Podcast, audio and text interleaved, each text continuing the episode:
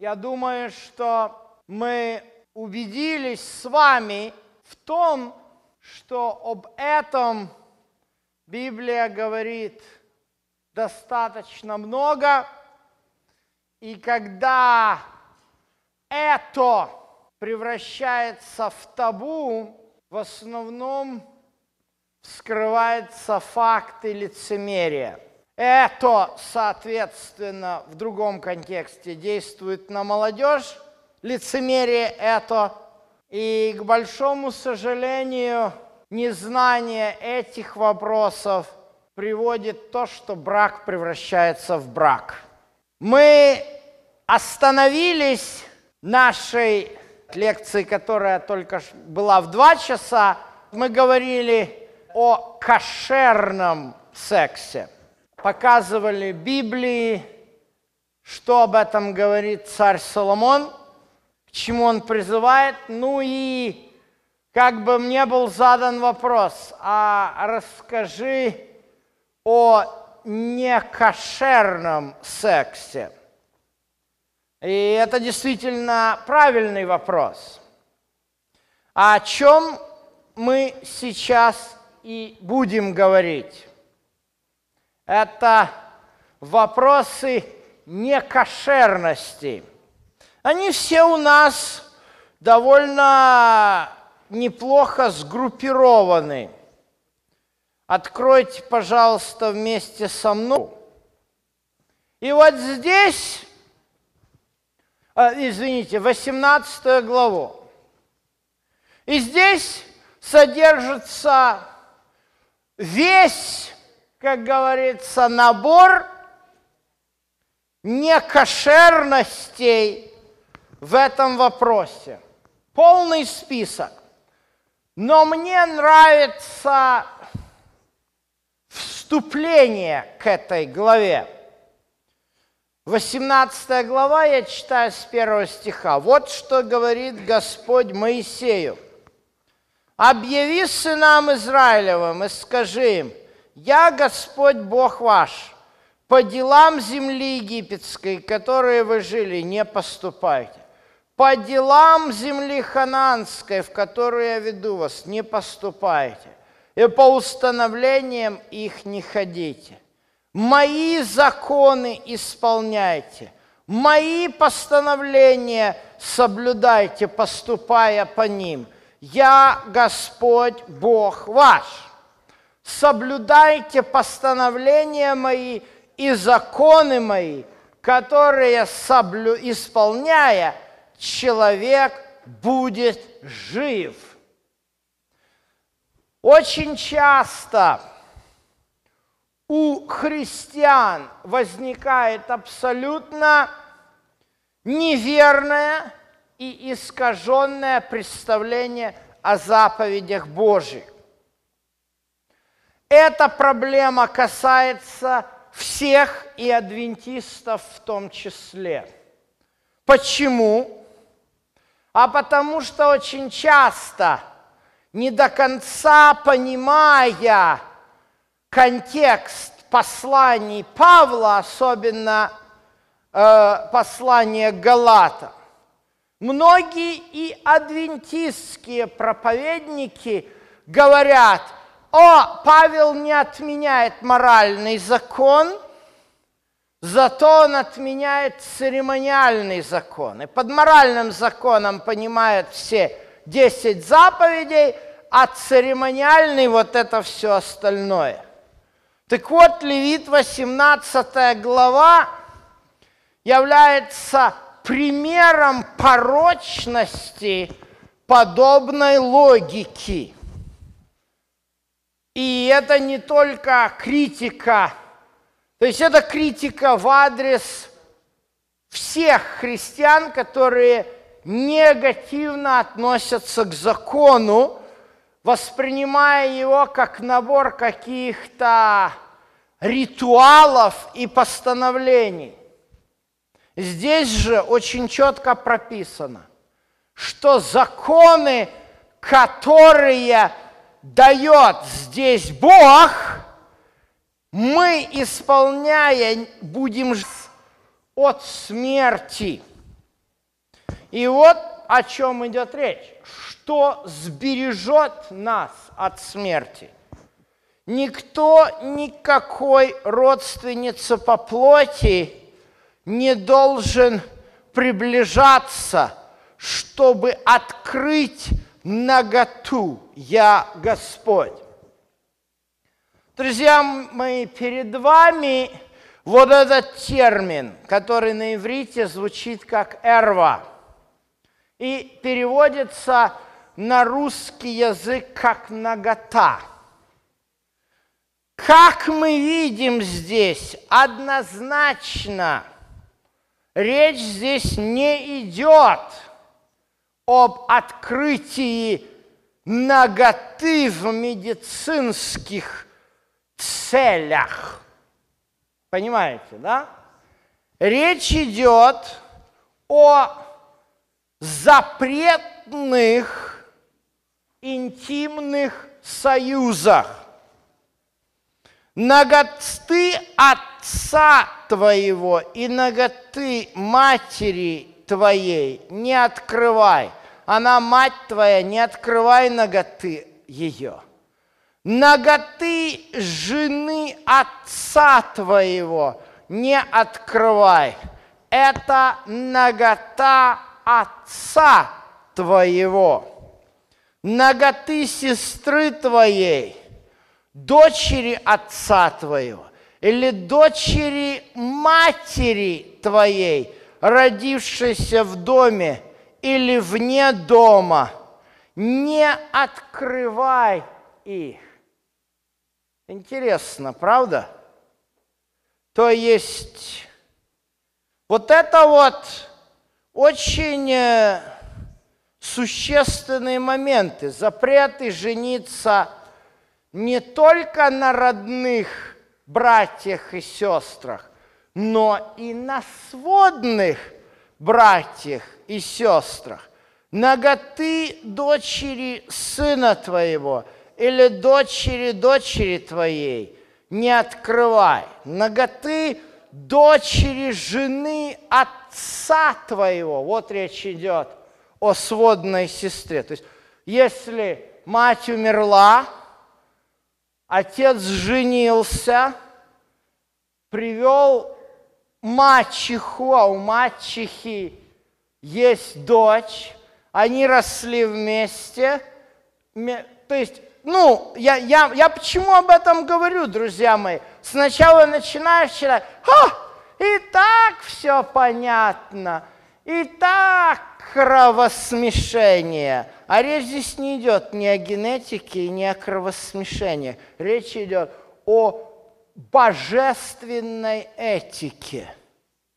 То есть, если твой взял замуж женщину, у которой есть дочь, ты не можешь вступить в брак с этой девушкой. Такое библейское повеление.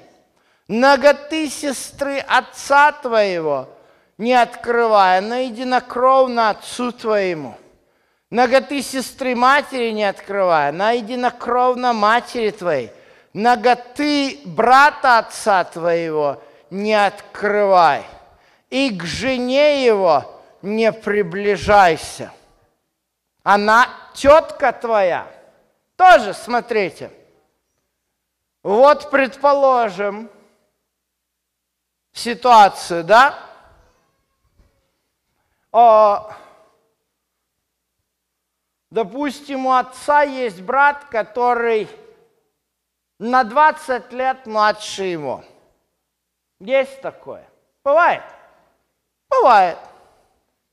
Предположим, этот брат, допустим, Иван Степан, да? У Ивана сын Петр, который родился, когда Ивану было 19 лет, так?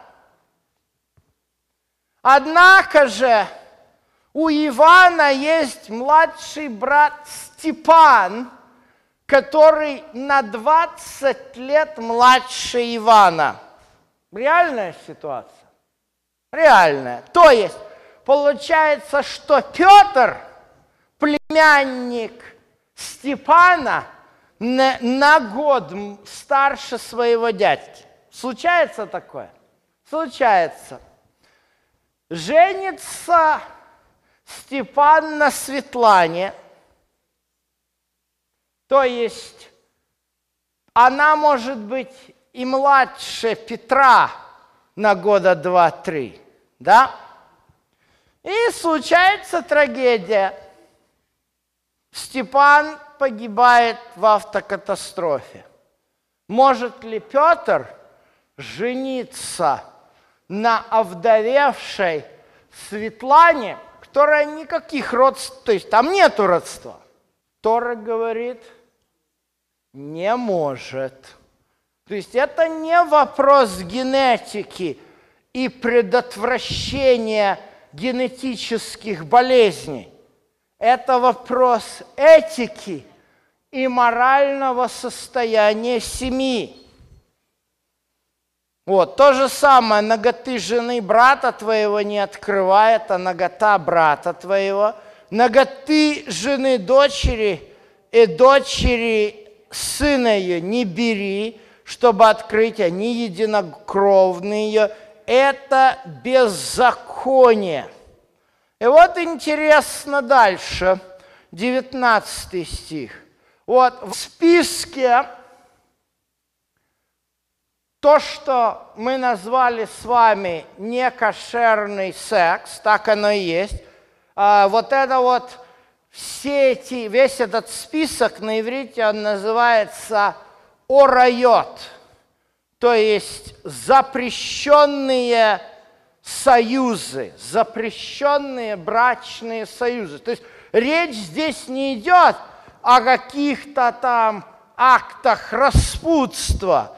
Речь идет, э, вот это хоть и написано слова «наготу открывай, наготу открывай», но тут именно вопрос э, не только, что где-то там кто-то там будет заниматься какими-то распутными э, или э, э, действиями. Э, речь идет именно о том, можно ли рассматривать, например, брак, возможность брака между племянником и овдовевшей женой его дяди. И Тора говорит, ответ, нет, невозможно. Это скажите, пожалуйста, церемонии, которые были отменены на кресте. Понимаете? Вопросы надо смотреть шире. И вот к чему мы здесь сейчас приходим, 19 глава, 19 э, стих, 18 глава. «И к жене во время очищения нечистот ее не приближайся, чтобы открыть наготу ее». А это здесь при чем? Вы видите, это очень интересная тоже связка.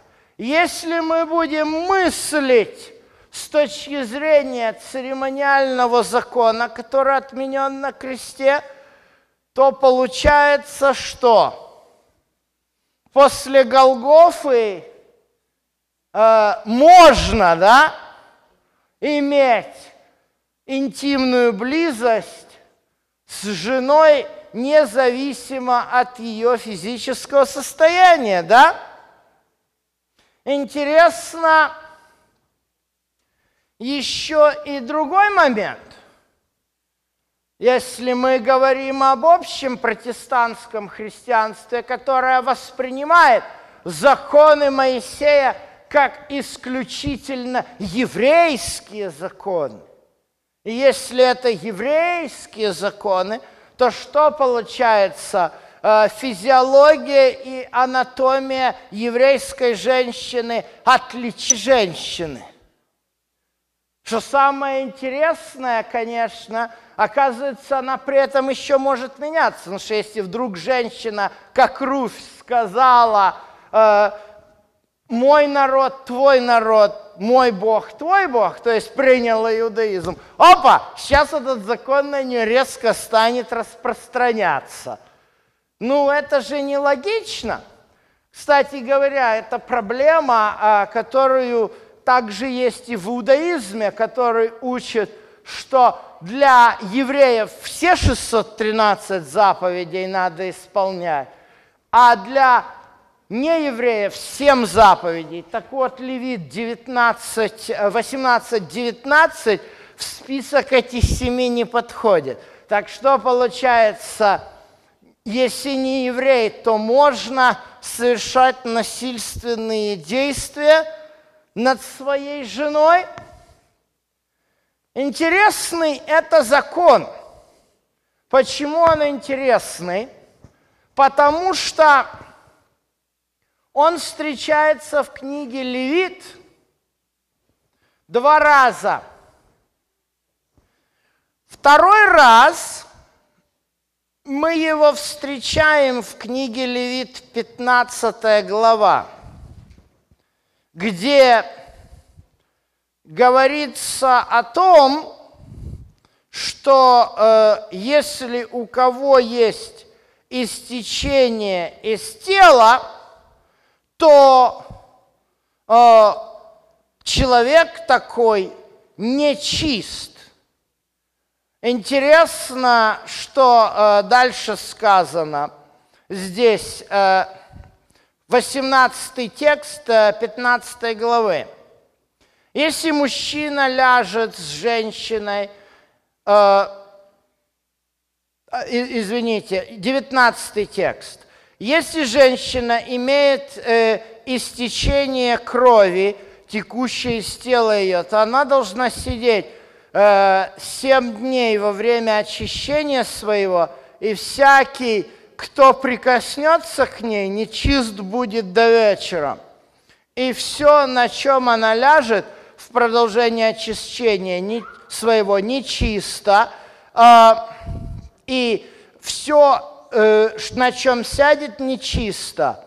Э, всякий, кто прикоснется к постели ее, должен вымыть одежды свои и омыться водою, и нечист будет до вечера. И так далее. То есть это, эта часть закона очень часто неверно применяется. Удивительно, но факт православная церковь, которая весьма агрессивно относится к любой попытке, не позволяет женщинам во время периода э, при, принимать причастие или даже заходить. И на этой почве многие протестанты задают вопросы – о том, может ли женщина в этот период э, принимать участие, например, в воспоминании о страдании и смерти Иисуса. Но мы видим Левит 15 главу, понятие нечистота. Понятие нечистота – это исключительно храмовое понятие. В частности, Книга Левит говорит о том, что если кто-то, имея на себе нечистоту, будет есть мясо мирной жертвы Господа, то истребится душа та из народа его, своего. Это у нас Левит 7.20. То есть, иными словами, контексте Леви, вот я, я вам почему это говорю, потому что есть в Торе законы, которые действительно имеют исключительно э, храмовый и ритуальный смысл. Есть они. И вот я вам показал в контрасте вещи, которые с виду похожи, но подход к ним совершенно разный. То есть, что такое нечистота в данном случае, Левит 7.20? Нечистота – это запрет принимать участие в обряде мирной жертвы. Сегодня мы приносим мирную жертву. Ну, если мы католики, то да, потому что католики на Евхаристии, на мессе – это жертвоприношение. То есть логика православных и католиков, запрещающих женщин в определенный период э, принимать э, тело Христова, так как это жертвоприношение, я еще могу понять. Но логика протестантов, которые однозначно понимают э, это как символы, а не настоящее жертвоприношение. Ну, это как бы... Тут получится противоречие. То есть вы видите, Левит 15 глава, этот же самое состояние действительно имеет ритуальный, церемониальный смысл, тогда же как Левит 19 глава – это совершенно другой этический смысл. И вот возвращаясь к Левит, 19 глава, мы видим вот такой поворот. То идет, идет вот эти запрещенные браки, а тут раз, и вот такой закон вбрасывается. Я хочу вам показать нечто другое, как этот закон э, всплывает еще в одном месте, книги Иезекииля, 18 глава. Речь идет о праведнике. У нас здесь определение праведника. Вот что написано. Если кто праведен и творит суды правду – на горах жертвенного не ест, к идолам дома Израилева глаз своих не обращает, жены ближнего своего не оскверняет, и к своей жене во время очищения нечистоты не приближается никого не притесняет, должнику возвращает залог его, хищение не производит, с хлеб свой отдает голодному, и нагого покрывает одеждою, в рост не отдает, лихвы не берет, от неправды удерживает руку свою, суд человеку с человеком правильный производит – поступает по заповедям моим, соблюдает постановления мои искренно, то он праведник. То есть вы видите, если вы хотите знать определение праведного человека, вот это Иезекииль, 18 глава, с 5 по 9 текст. Вот вам четкое определение праведника. То есть праведник это не просто абсолютно не безгреш, абсолютно безгрешный человек.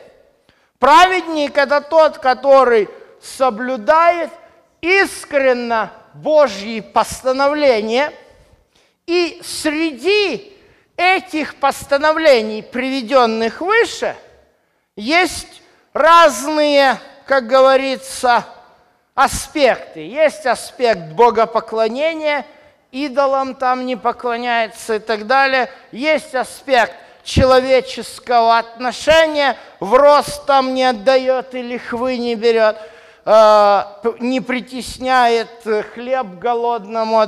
А есть аспект вот этого поведения в семье. И вот это к жене. На примере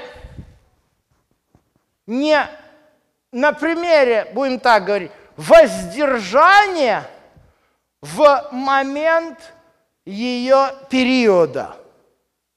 Почему это здесь записано? Друзья мои, мы очень часто, когда изучаем Тору, видим, как законы Торы формулируются в виде частного случая, но из этого частного случая можно вывести общий принцип. И общий принцип, который здесь просматривается, и он особенным образом виден, когда Иезекииль цитирует это постановление, да, у нас нету цитат там, что он не женится на той и на той и на той родственнице, только прелюбодеяние оскверняет жену ближнего, да, это прелюбодеяние. И дальше своей жене что? Не про, говоря общий, говоря, вернее, формулируя это общим принципом, можно сказать, к своей жене не проявляет насилия. То есть отвечая на вопрос, что такое некошерный секс, мы видим два примера некошерного секса. Первый пример некошерного секса – это брак с родственниками, которые запрещены для брака. То есть лучше так это сформулировать вступление в запрещенный брачный союз. Вступление в брачный союз, который запрещен Торой. То есть это не кошерный секс. Это первый пример. Второй пример – насильственные действия по отношению к своему супругу или супруги. Насильственные действия. Чем вызваны насильственные действия в данном случае? Насильственные действия э, вызваны похотью. Цитируя рабая Шмуэля Ботеха, книгу которого я вам э, приводил раньше, скажу вам так. Он пишет чем от похоти. В браке, естественно. И говорит следующие слова. Любовь – это когда человек доставляет друг, своему супругу, супруге радость, и удовольствие, и испытывает от этого радость и удовольствие. То есть это любовь. А похоть – это когда в браке один партнер за счет другого решил бесплатно прокататься.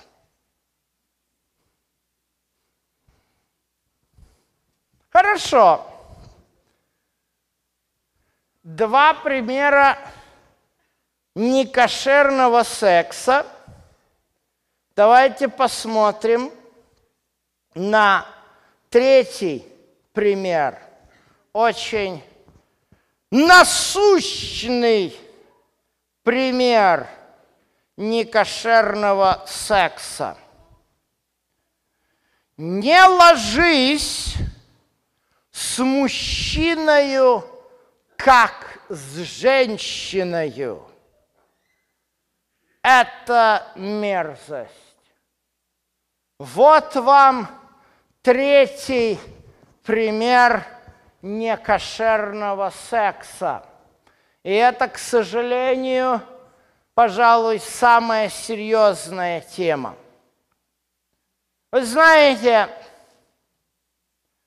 я довольно спокойно отношусь к лицам нетрадиционной ориентации, которые не являются христианами. Знаете почему? Потому что они заявляют, что в Бога не верят, они атеисты, они, как говорится, они живут в своем мире. Это их, ну, мы живем в свободной стране, как говорится, здесь у нас религиозная свобода, здесь к нам никто не придет и не начнет рассказывать, что мы тут – тоталитарная секта. Ну и мы, соответственно, должны уважать, мы можем не соглашаться с выбором этих людей, но мы можем, мы, мы обязаны уважать их выбор, потому что они обязаны уважать наш выбор тоже. В этом основа религиозной свободы. Но меня больше всего волнует – тот вопрос. И когда люди нетрадиционной ориентации хотят, чтобы их считали христиане несовместимы. В каком смысле несовместимы? Давайте немножко посмотрим на то, как сегодня – происходит вот это вот жуткое движение христианского ЛГБТ. Почему я именно на это обращаю внимание? И я еще раз подчеркиваю, христианский ЛГБТ.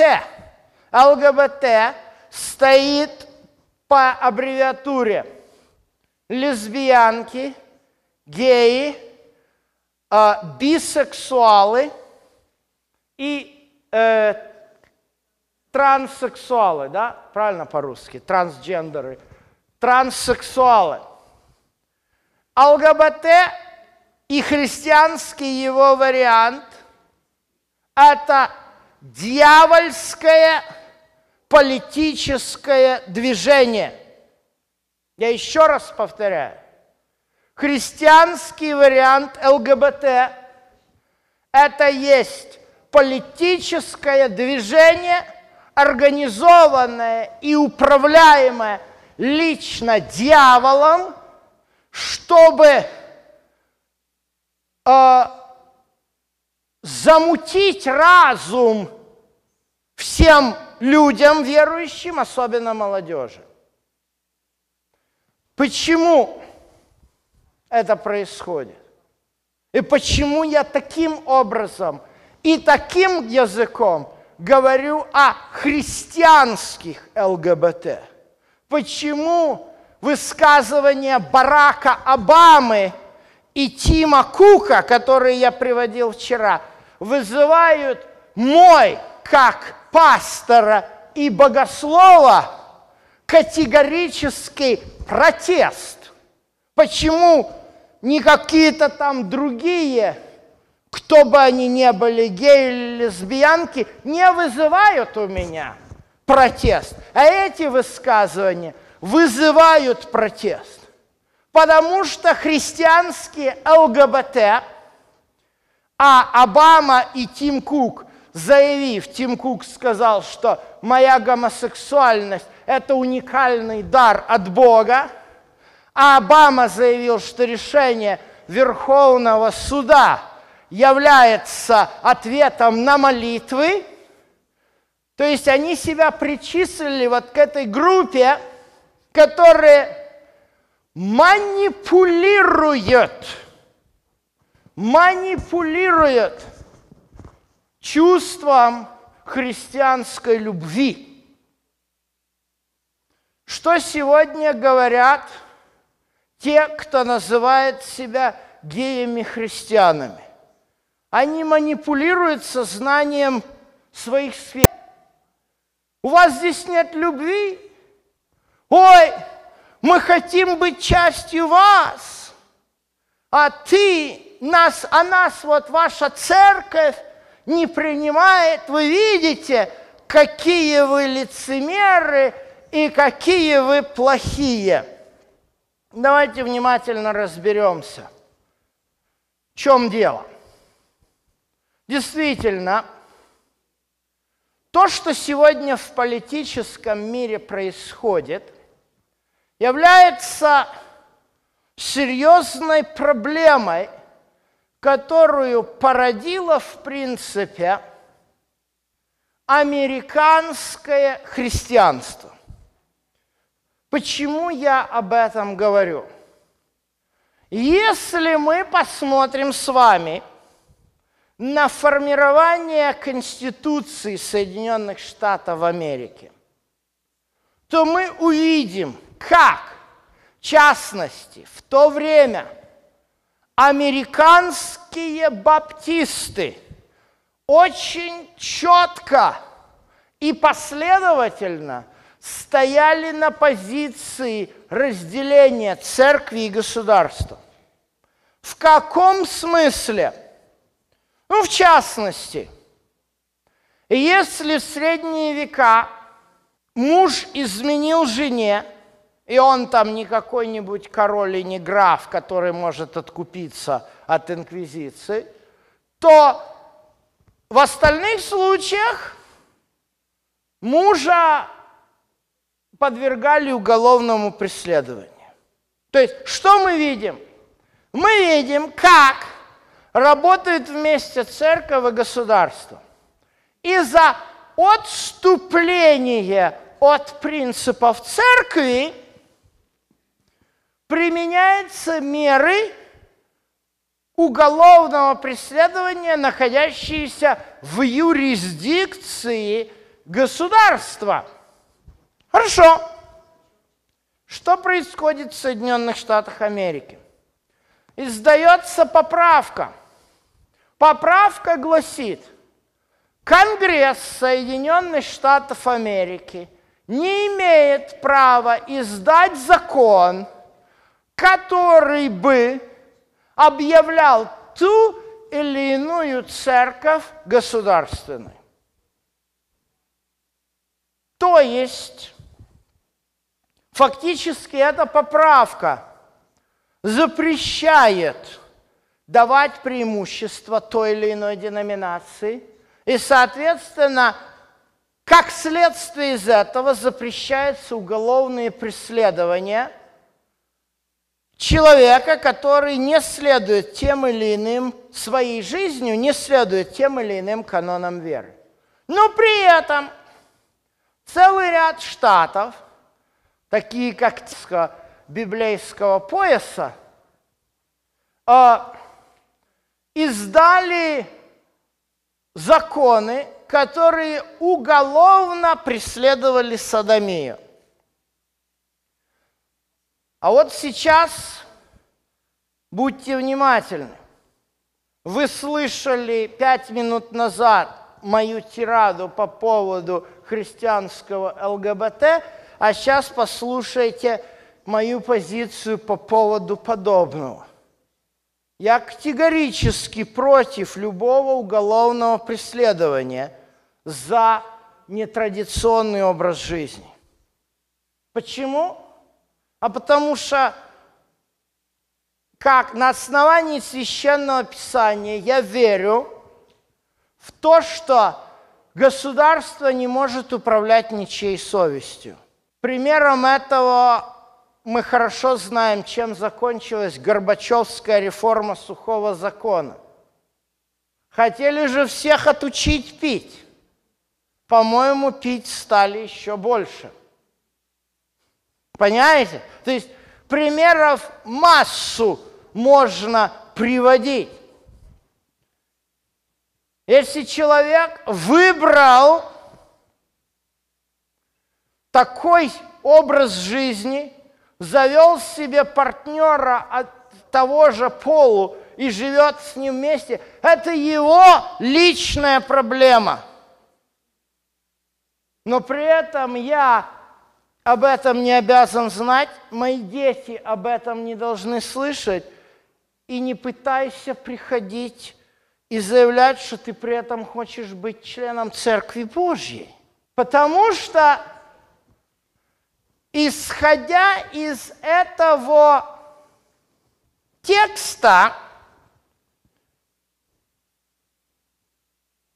интимная связь с лицами одного пола, кстати говоря, увидите, здесь не ложись с мужчиной, как с женщиной. Вы думаете, обратное тоже правильно? То есть это типичный пример, вот как на примере принцип. То есть обратная связь. То есть является точно таким же грехом, как, например, написанное здесь в 23 стихе, ни с каким скотом не ложись, чтобы излить семя и оскверниться от него. Или в 21 стихе, из детей твоих не отдавай на служение Молоху. То есть человек, который принимает решение своей жизни разделить постель с лицом того же пола, по контексту книги Левит, он идентичен скотоложцу, и идолослужитель. И идолослужитель, то ты не можешь быть частью общества Господня. Хорошо. Сказав это, я, конечно же, должен сказать и другое. Почему именно я ставлю вопрос о представителях общества ЛГБТ, которые стремятся быть частью христианской церкви. Проблема, конечно же, очень комплексная. Чем ее комплексность? Когда-то я говорил нечто подобное – на одной из серий лекций, и это были американцы, и ко мне подошел один мужчина. Как я потом выяснил, он, этот мужчина, является членом местной баптистской общины. И он мне сказал, вот ты мне объясни, что я сделал не так? У меня дочь, я воспитывал ее в христианском духе. Я водил ее в церковь, но она стала лесбиянкой, живет сейчас с э, подружкой. И вот сейчас, говорит, объявят – эти браки законными, и они вступят в брак. Что я не так сделал? Я его только лишь слушал. А он говорит потом, но ты знаешь, с детства я заметил, у нее что-то не то. У нее всегда был грубый голос, у нее были другие такие мужские признаки проявлялись. Друзья мои, говоря о людях нетрадиционной ориентации, мы имеем дело с очень тонкой проблемой. Одна из основных аргументов, которые скажут вам люди, которые являются нетрадиционной ориентацией, они скажут, что я могу сделать? Бог меня таким создал, и я не могу по-другому. Это действительно так, друзья мои. Есть люди, которые не могут по-другому. Послед... ну, я знаю евангельские церкви, которые создали центры реабилитации гомосексуалистов и лесбиянок. Что они делают, к сожалению, то, что они делают, к сожалению, по статистике, успеха не приносит. Они пытаются вынудить этих людей э, вступить в нормальный гетеросексуальный брак, что зачастую приводит к психологическим и психиатрическим надломам и даже самоубийством. Подобные случаи очень интенсивно эксплуатируются левыми СМИ. С помощью этих случаев они насмехаются над христианством и над э, служителями церкви, которые пытаются как-то решить эту проблему. Однако меня крайне возмущает тот факт, что все эти ЛГБТ СМИ, которые продолжают громким голосом кричать, что они являются меньшинством, не ведут себя как меньшинство. А почему не ведут себя как меньшинство? Дело в том, что среди людей, осуществляющих себя как ориентированные нетрадиционно, есть две группы. Первая группа – это люди, которые, к большому сожалению, имеют вот такие вот соматические отклонения, о которых мне говорил вот этот мужчина про его дочь. Это факт. Но, друзья мои, есть масса фактов и проблем у нас в этом мире греха. Масса фактов и проблем – Возьмем, например, э, не дай бог, ситуацию, когда родится ребенок у, у, у кого-то, и у ребенка присутствует одновременно оба половых признака. Это называется, это болезнь, правда? Она называется гермафродитизмом. И область, такая область медицины, как эндокринология – не является супер продвинутой, как хирургия, к большому сожалению, в эндокринологии есть масса вопросов, на которые наука еще не может дать ответа.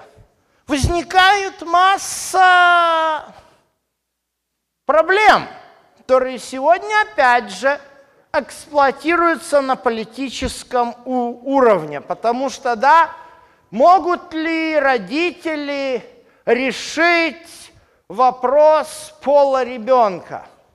Ну, я себе могу представить, и, наверное, не ошибусь, если я ошибаюсь, поправьте меня, что вот наличие этих двойных половых признаков может быть на внешнем уровне, а может проявляться исключительно на гормональном уровне, внутреннем, что и проявляется на, вы, выходит на, на поверхность во взрослом возрасте, когда человек, который внешне выглядит как мужчина, не испытывает никакого притяжения к лицам противоположного пола, к женщинам.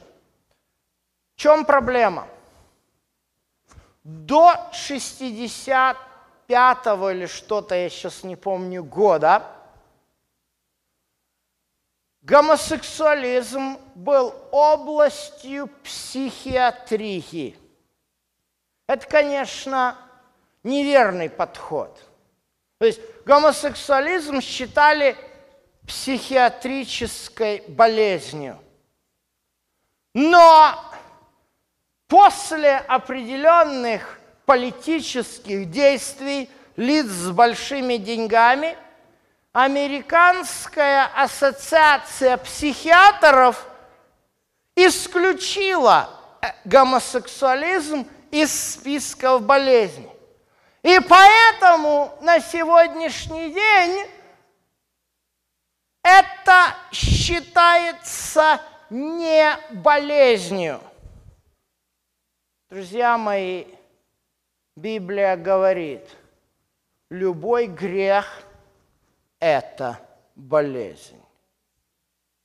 И я не очень доверяю к сожалению, современной медицине, особенно которая занимается вот этими вопросами, что если что она не воспринимает это как болезнь. Я считаю, что сильно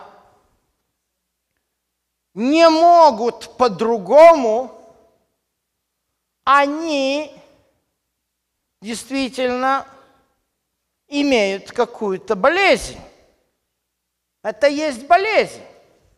Это не есть натуральное, естественное состояние. При всем том, что мы говорили на прошлой лекции, что интимная близость для человека – была создана Богом не только для продолжения рода, но представьте себе, если численность подобного рода союзов однополых будет расти, причем на том уровне, на котором это подается сейчас, друзья мои, не надо быть доктором медицины, чтобы понять, что сколько ты яйцеклетку с яйцеклеткой не скрещивай, дети из этого не получатся. Но что у нас сегодня легализовано? Сегодня у нас легализовано то, что лесбиянки рождают детей. Извините, если в лесбиянской семье родился ребенок, это же не означает, что ее партнерша, той, которая родила, является, извините, отцом. Где-то этот отец есть. Кстати говоря, месяца два назад на NPR э, американском, National Public Radio, там был один э, интервью с одним человеком, э, рыжеволосым, там целая эта история, про, он рассказывал про свои огненно-рыжие волосы, и потом она всплыла, что он, оказывается, гомосексуалист, и его самое любимейшее занятие – э, быть донором своей спермы для лесбиянок. Друзья мои, вы понимаете, до чего доходит этот мир? С одной стороны, действительно, мы имеем проблему, которую никто не хочет обсуждать о том, что гомосексуализм, если он таки реально есть, это таки, это таки болезнь. Может быть, эта болезнь не лечится. Я э, читал недавно статью, она лишь в определенных случаях может корректироваться путем правильной педагогической методики в определенных случаях. Да? Вы мне зададите вопрос, может ли гомосексуалист быть христианином? Может. Может ли гомосексуалист быть христианином? Может. Знаете почему? Потому что запрет не есть не будь нетрадиционной ориентации. Не ложись. То есть, если человек родился таким, несмотря на то, что вот эта гнусная пропаганда, которая сейчас идет, жертвами которой становятся масса людей, и если гомосексуалист хочет стать христианином, он может стать христианином. Но только он должен понимать, что от него ожидает Бог. Бог не ожидает от гомосексуалиста или же от лесбиянки. Бог не ожидает того, что лесбиянка выйдет замуж, а гомосексуалист женится. Бог ожидает, что человек будет выполнять Божью заповедь. А Божья заповедь не ложись с мужчиной, как женщина. Если тебе нет интереса вступать в брак, никто тебя не заставляет вступать в брак.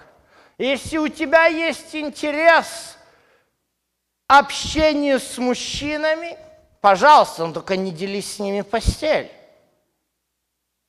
Не бегай и не заигрывай, не, не, не совершай действий, которые являются мерзостью перед Богом. Друзья мои, человек, какой бы он ни родился, с какими бы характеристиками он не родился, он не есть мерзость перед Богом.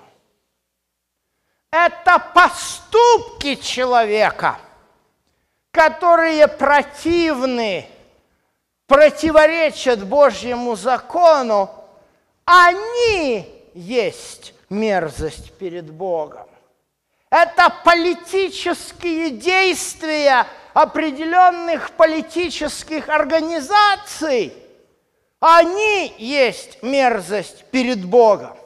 Потому что одно дело мы имеем вопросы с людьми, да?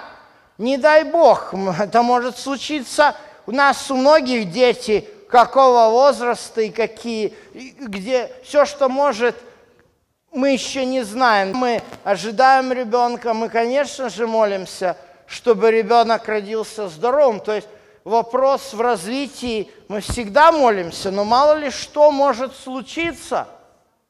Если рождается ребенок с отклонениями, как это, birth defect, врожденными отклонениями, мы же не выбрасываем этого ребенка. Даже если у него страшные какие-то болезни, мы любим этого ребенка.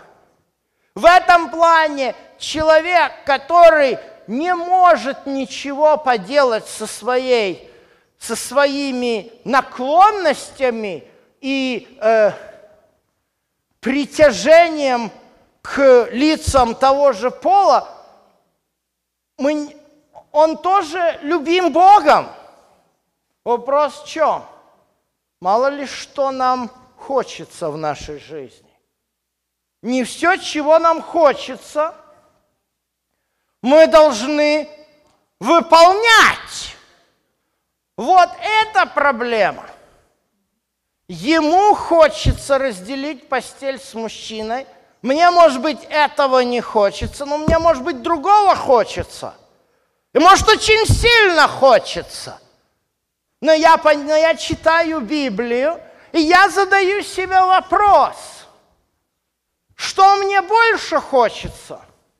Исполнить какие-то желания, которые у меня на подкорке, или жить жизнью с Богом? Понимаете, если я выбираю путь веры в Бога, веру Иисуса, я слушаю слова Иисуса, и я говорю, Иисус, помоги мне преодолеть мои какие-то внутренние поползновения. И когда, и даже если я поддаюсь искушению падаю, я осознаю свою греховность, я падаю на колени, и я говорю, Иисус, прости, будь я кто угодно, или кто-то гомосексуалист, или кто-то, понимаете, и он упал, или кто-то, может быть, вполне нормальный человек, но искусился там и нарушил там седьмую заповедь. Понимаете? Проблема заключается в том, что сегодня христианское ЛГБТ хочет навязать нам свою Библию. Оно хочет нам сказать, что теперь так, как вот мы есть, вы должны сейчас Библию читать не так, как вы читаете.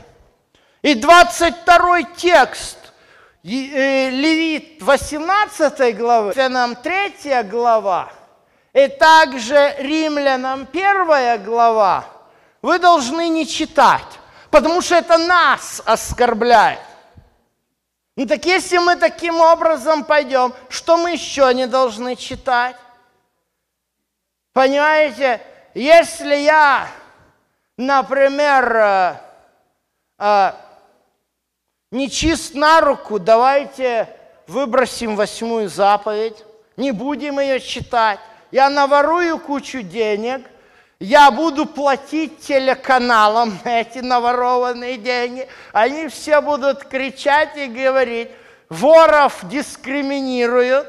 Понимаете? И давайте выкинем восьмую заповедь, чтобы все воровали. Или еще придумают, да, скажут вот клиптомания, да, это, это, это неизлечимая особая болезнь. Вот, будьте толерантны тем, кто ворует. Понимаете, до какого абсурда доходит наша жизнь? Вообще сам, само понятие ЛГБТ – это полнейший абсурд, потому что оно состоит из абсурдов мы говорили о том, что да, лесбиянки и э, э, гомосексуалисты, есть случаи, когда очень возможно человек действительно таким родился. Но вы мне объясните, что такое бисексуал. С кем хочу, с тем и буду. Вы понимаете, бисексуализм является каким угодно – но логическим противос, противоречием гомосексуалист. Гомосексуалист утверждает, что он не может, не в состоянии, ни на каком уровне иметь здоровые отношения с лицом противоположного пола. А бисексуал что в этом делает? Бисексуал доказывает, кстати, прямую несостоятельность того, за что гомосексуалисты и лесбиянки борются. Что он, оказывается, может и с теми, и с теми. Так что это такое? Какая это болезнь? Да, какая, какое это меньшинство? И как кого Бог сотворил?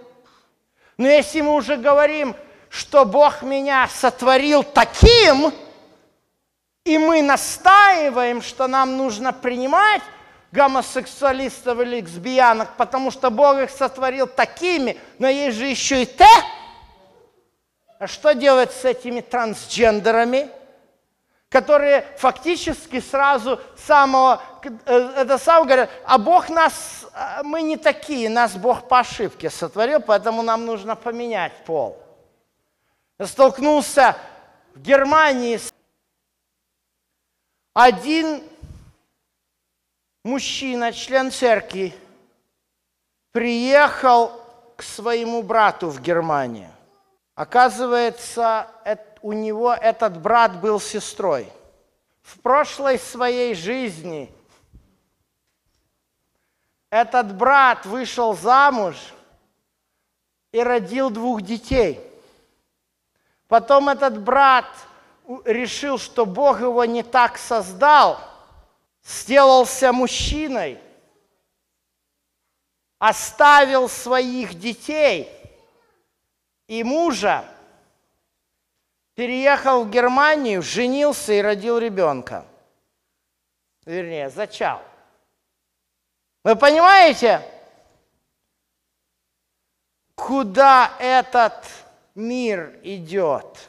Друзья мои, Бог любит всякого человека, независимо от того, каким он родился. Но Бог ненавидит мерзкие поступки. А мерзкость поступка заключается в том, когда мы на Божью правду говорим неправда. Когда мы не признаем, хотим быть, хотим быть среди народа Божьего, но не хотим признавать волю Божью. Я еще раз говорю, да, каждого из нас есть искушение. И вы знаете, бывает такое, что мы падаем, но есть разница между тем, когда мы, падая в слезах и молитвах, просим Бога прощения и силы больше не повторять, и тем, когда мы заявляем, от чего вы нас не любите? Бог меня сделал таким, примите меня и моего партнера. Нет, нет и еще раз нет. Этот путь ведет к погибели. Поэтому я следую за Господом.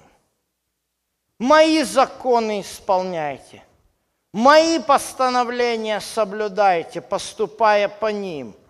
Соблюдайте постановления мои, законы мои, которые исполняет человек, будет жив.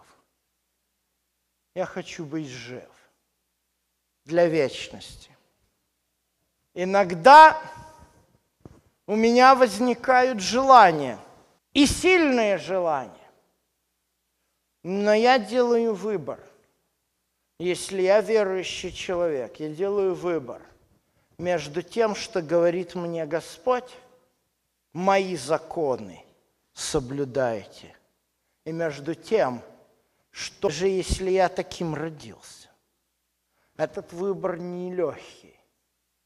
Но Господь, если мы следуем за Ним, силе помочь нам жить жизнью праведной. Готовы ли вы идти на дискомфорт, но жить по воле Божьей?